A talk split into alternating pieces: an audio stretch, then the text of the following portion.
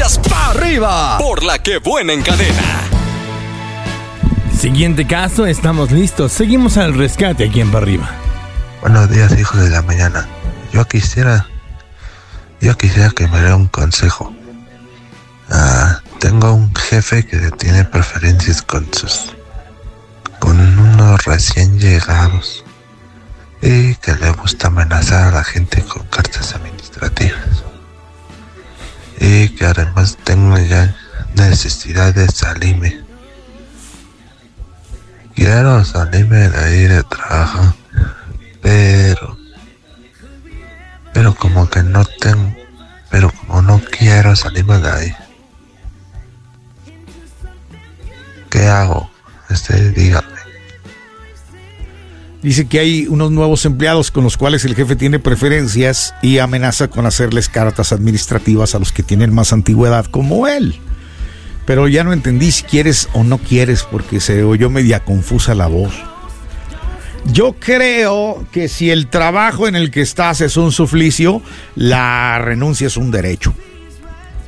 Nunca puedes ir a trabajar con enojo, con odio, con estrés, porque el trabajo se puede convertir en una verdadera carga. Si un trabajo te está provocando esto, yo no sé qué tan grandes sean tus necesidades, ni qué tanto sea tu reserva prudencial que tengas en el banco o guardadita abajo del colchón o en el lugar donde tú quieras. Pero si realmente estás sufriendo más que gozando en tu trabajo, es momento de decir adiós, independientemente de si está bien pagado o no. Si es un suplicio, si es una carga, si es un terror ir a trabajar, ¿qué haces ahí? Lárgate. Pero ahora bien, no sé qué también anden tus ahorros y tu reserva prudencial para eh, tener un soporte mientras consigues algo mejor. Adelante, cocodrilo. Yo creo que sí es un trabajo importante el entender y para empezar aprender a coexistir con los nuevos elementos. Entiendo tus ganas de retirarte, te lo juro que las entiendo. Me imagino que a veces dan ganas de decir mejor me voy a mover de aquí porque no es mi mundo o no es lo que estoy deseando. Pero cierto es que lo que dice Adrián es que no creas que el horno está para tirar los bollos que salen de ahí, carnal, ¿eh? porque está difícil la cosa. Porque sí es verdad. Ahora, yo no sé qué tanta injerencia tengan contigo ellos. Pero si nada más son compañeros que tienen sus circunstancias y el jefe solapa, pues hermano, con la pena de mi corazón, pero eso ni siquiera te corresponde a ti.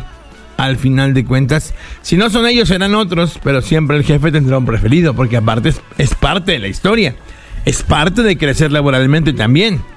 Entonces, mi recomendación es llévala con calma y la renuncia déjala como última, última, última, última opción. Ayufi. Una situación lamentable, compadre, en la que te ves envuelto porque pues depende tu situación económica, depende ahí obviamente también la lana con la cual subsistes, con la cual tal vez dependen algunas personas de ti, desconozco esa parte del asunto, pero lo que sí te puedo decir es que no les dejes la mesa servida, compadre, te ha costado mucho lograr y estar los años que hayas estado el tiempo que estés ahí. Y como bien dice el cocodrilo, Está complicada la situación, así que no te quedes sin trabajo por darle gusto a la gente. Bien lo dicen, el beneficio está en la cartera. Así que cuando usted tenga un día muy pesado, acuérdese nada más de ese consejo. El beneficio está en la cartera. Y si de plano llega un punto en la vida en el que ya le diste la vuelta, ya quisiste, entonces, compadre, no sueltes un trabajo antes de tener el otro ya seguro. Entonces ve la forma de ir buscando otro lugar, ve la forma poco a poco de ir avanzando a que puedas buscar otra chance, pero no dejes una por otra. Abusado porque te vas a quedar como el perro de las dos tortas. Estás escuchando el podcast de Pa' Arriba con los hijos de la mañana.